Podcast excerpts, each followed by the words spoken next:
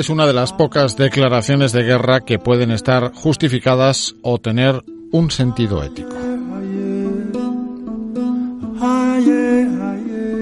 La revolución de la moringa es una forma de plantarle una dura batalla a la desnutrición en países como Guinea-Bissau.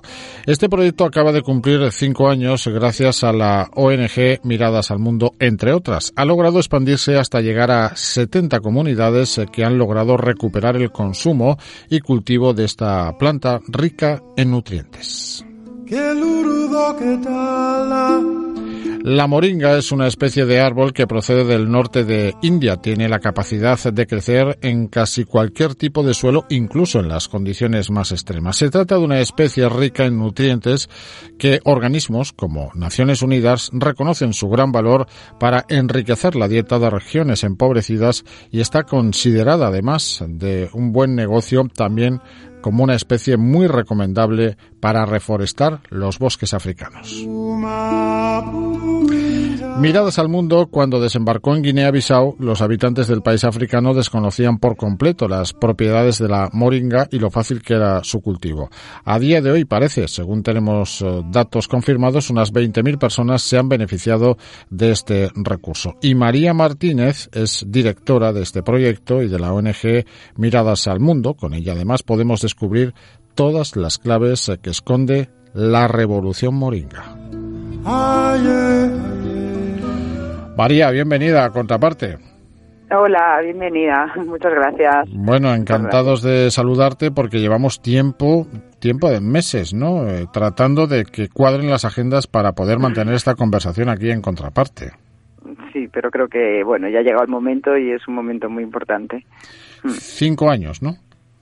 Sí, eh, llevamos eh, cinco, bueno, nosotros llevamos en Guinea-Bissau trabajando 16 años, pero el conocimiento de la moringa llegó a nuestra mano eh, hace cinco años. Y desde ese momento, cuando, bueno, pues eh, por medio de otro español que trabajaba en Senegal, eh, me informó de las propiedades de esta planta y que donde nosotros trabajamos, que es en la zona de Varela, en la zona de Cache, había mucha de esta planta. Yo me puse a investigar, a investigar y bueno, mi gran sorpresa sobre todo fue al ver que hay un montón de estudios, eh, hay muchísimo conocimiento de las propiedades de esta planta, eh, tanto como comentabas por Naciones Unidas como por ONGs eh, grandes como Acción contra el Hambre.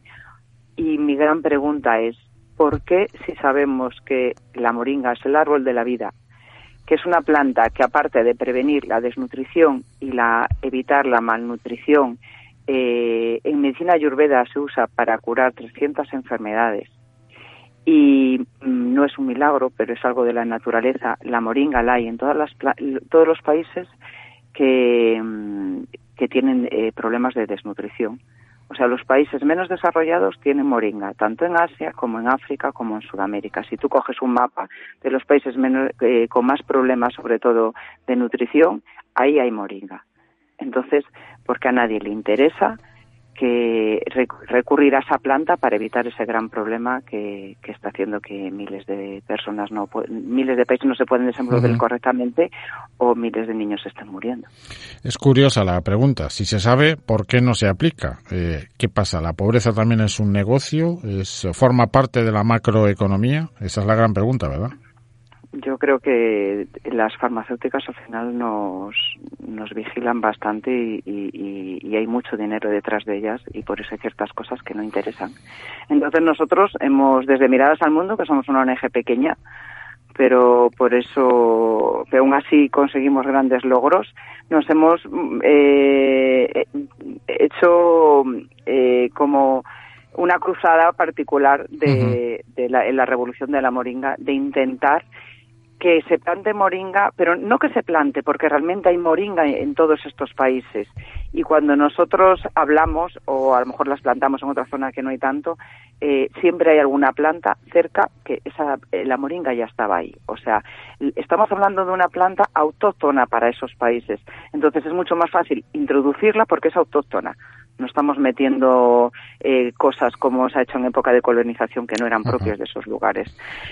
Y, bueno, en lo que consiste nuestro trabajo es en sensibilizar a las personas de que si plantan dos árboles de moringa a la puerta de su casa, por un lado van a tener el médico que necesitan al que no tienen acceso por falta de recursos o porque en ese país como en Guinea-Bissau no hay mm, mm, apenas médicos, no hay medicamentos, los medicamentos cuestan lo mismo que en España en un país que el salario mínimo mm, eh, el salario son de 50 euros. Entonces es inviable. Y por otro lado, eh, la gente, eh, en, sobre todo en África, eh, vive la malnutrición día a día porque solo comen arroz y poco más. El pescado ahora está arrebatado por, por otros países y ni siquiera a veces tienen acceso a, comer pescado. Entonces, eh, el consumo de la moringa en ese arroz, que, que es algo muy fácil y muy sencillo, eh, haría que, que, la gente pudiera eh, estar bien nutrida y con eso, pues desarrollar el país como se, se merece. Es decir, que aporta eh, no solo soluciones eh, dietéticas, sino también de salud pública. Sí, sí. O sea, la, moringa, bueno, a, nivel eh, tiene mm, es antiinflamatoria, tiene antioxidantes. O sea, es una planta. Yo no voy a hablar ya a nivel nutricional que tiene mm, calcio, tiene proteína, tiene vitamina B, o sea, tiene de todo y cualquier persona puede acceder a, a esa información. Eh, que está hoy a la orden del día en Internet. Pero aparte de eso, yo lo que quiero más insistir es que la moringa cura. La moringa eh, es, mm, eh, puede curar los problemas de tensión alta. La moringa en sí, todo el árbol es un, es un árbol medicinal, desde la hoja hasta las flores, eh, las raíces, las semillas, o sea, todo se utiliza.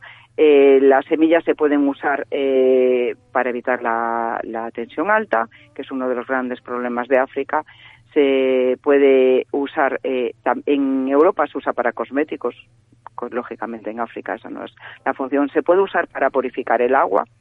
Las hojas las tienen que secar. El mayor problema es que en África igual que en Asia o igual que en, eh, Sudamérica, hay personas que sí tienen conocimiento que la moringa es una planta buena nutricionalmente, pero lo que hacen es que cogen sus hojas y las cocinan y hacen lo que hacen eh, pues como una sopa o como algo a acompañar para el arroz, pero esa hoja está cocinada.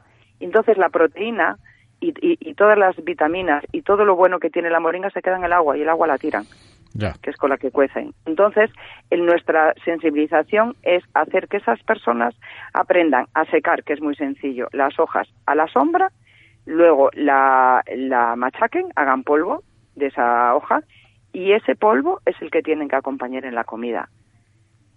Y ese polvo de hoja seca tiene muchísimas más eh, vitaminas, proteínas, o sea, todo se, al secarlo en la sombra eh, crece su potencia muchísimo más. Mencionábamos antes, María, de que habéis llegado con este proyecto a casi 70 comunidades. Háblame de cambios. ¿Cómo estaban y cómo están ahora después de que han sido receptivos a este consejo o a esta recomendación de vuestra organización? Bueno, pues lo que nosotros eh, nosotros lo que hacemos, uno, aparte de sensibilizar a la gente de la población, llevamos la moringa en polvo a las escuelas entonces, eh, Guinea-Bissau, como es uno de los países más pobres del mundo, aún sigue teniendo un programa de, alimentación, bueno, está, tiene el apoyo del programa de alimentación mundial, pero solo se les da a las escuelas arroz y como mucho habas y poco más. Entonces los niños siguen estando malnutridos. Entonces nosotros mm. implementamos esa nutrición con la hoja seca de la moringa que trabajan las mujeres, que a su vez nosotros se, las, se lo compramos. Y al repartir eso en las escuelas, eh, los niños eh, están menos acatarrados, eh, mm, se, se, detecta que los niños van, al van menos al médico, se ponen menos enfermos, pero eso son las propias madres que te dan luego al final del año, ven que su hijo se pone menos enfermo desde que toma la moringa y luego ellas nos lo piden o nos solicitan que les digamos cómo tienen que hacer para conseguir ese polvo que nosotros le damos a los niños. Luego, eh, también eh, se nos han dado casos de, de, niños que tenían un problema de desarrollo eh, debido a la malnutrición y de estar tres, cuatro meses dándole moringa y el niño pues a lo mejor no caminaba, empezó a caminar, empezó a tener un desarrollo más normal, a coger peso. Luego, por ejemplo, la moringa para madres que no tienen leche, si comen la hoja, eh, esa, ese polvo de moringa, empiezan a tener leche y entonces eh, se evitan muchísimos problemas de niños desnutridos porque la madre, al, al no tener casi alimentación, a veces no tiene leche. Y en adultos también entendemos que estos beneficios, eh, mencionabas antes, por ejemplo, niveles de tensión elevados y otra serie de, patologías eh, que con la moringa también parece que encontrarían una solución. En adultos, eh, mira, la moringa, por ejemplo, es buenísima para la anemia. Eso a mujeres embarazadas es importantísimo.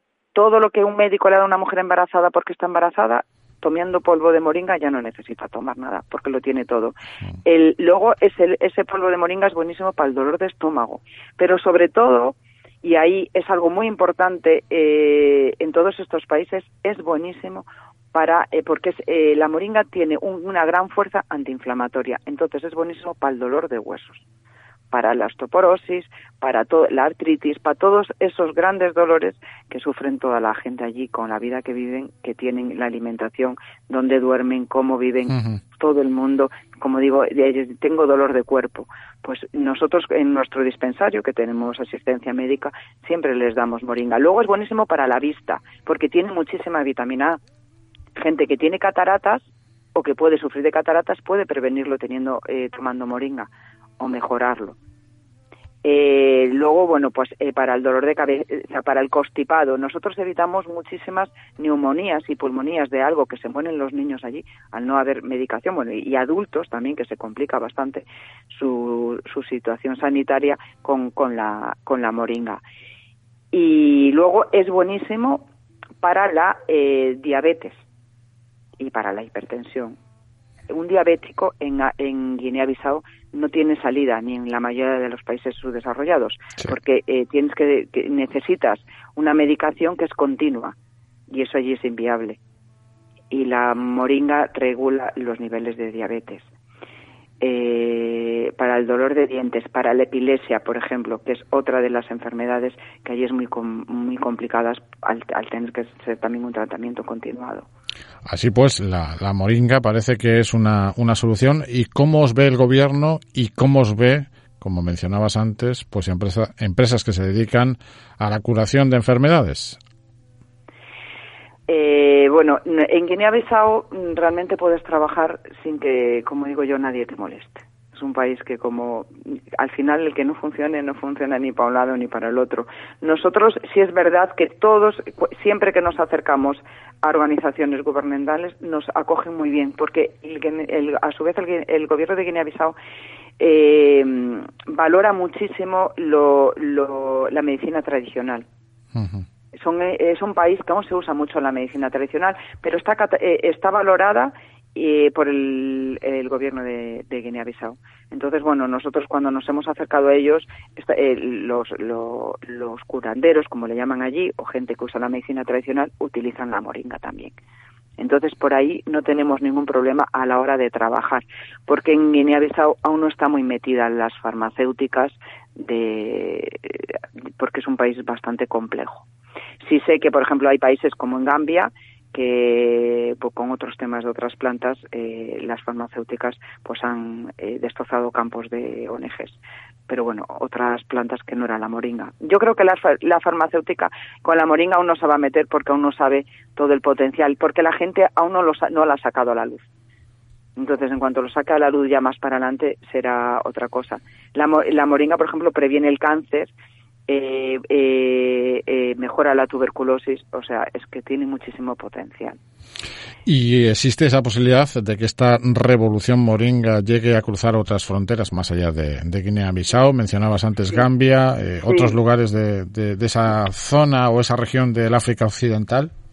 Nosotros lo que invitamos a las personas que nos escuchen, sobre todo gente si trabaja en alguna organización pequeña o grande, me da lo mismo, eh, nosotros lo que intentamos es que nuestra revolución no sea solo nuestra. Entonces queremos llegar al mayor número de, lugares eh, posibles y, países del mundo. A mí me da mucha tristeza escuchar que, que mm, hay países donde eh, hay muchísima desnutrición, como ahora estuve este, este verano en Vietnam y en Camboya, y yo le contaba a la gente lo de la moringa, y en Vietnam y en Camboya hay muchísima moringa, la, la venden para los europeos en el, en el aeropuerto.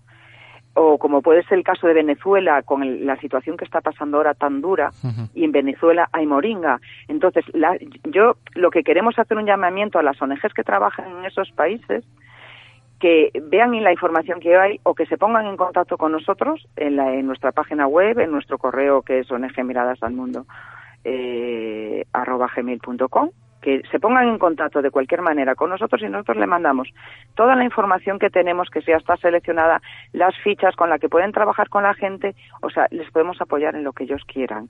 Lo que nosotros queremos es que esto llegue a todos los rincones del mundo, si es posible, para cambiarla, para evitar y curar y, que los países se puedan desenvolver como se merecen.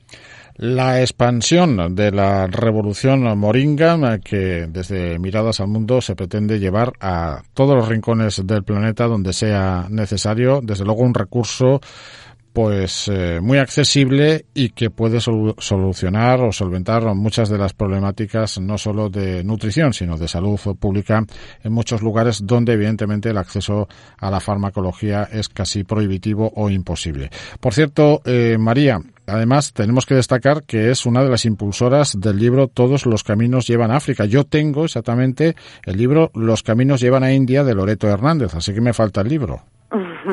¿Te falta el libro de África? El de África, sí. El de, te lo puedo mandar. De la misma editorial de Casiopea. Tengo el de Loreto Hernández, el de India, que ya lo he leído, con todas las experiencias de mujeres en, en esta zona del mundo, pero el de África no lo tengo. Pues mira, te pasaré el de África porque aparte eh, una de las cosas que nosotros hacemos es que yo eh, miro otras mujeres que están en África como yo y me pongo con algunas ya me he puesto en contacto para hacerles llegar la revolución de la moringa también. Entonces tendré que conseguir el de la India porque en la India está la mejor moringa del mundo. Pues nada, ahí, ahí, también, ahí también uno se puede documentar en este tipo de libros donde están las experiencias de muchas mujeres entregadas a la solidaridad, a todos los caminos llevan a África, de la editorial Casopea. Una de las impulsoras es María Martínez, directora de la ONG Miradas al Mundo, con la que por fin hemos conseguido conversar y dialogar aquí en Contraparte. María, que haya suerte y buen regreso. Muchísimas gracias, gracias a vosotros.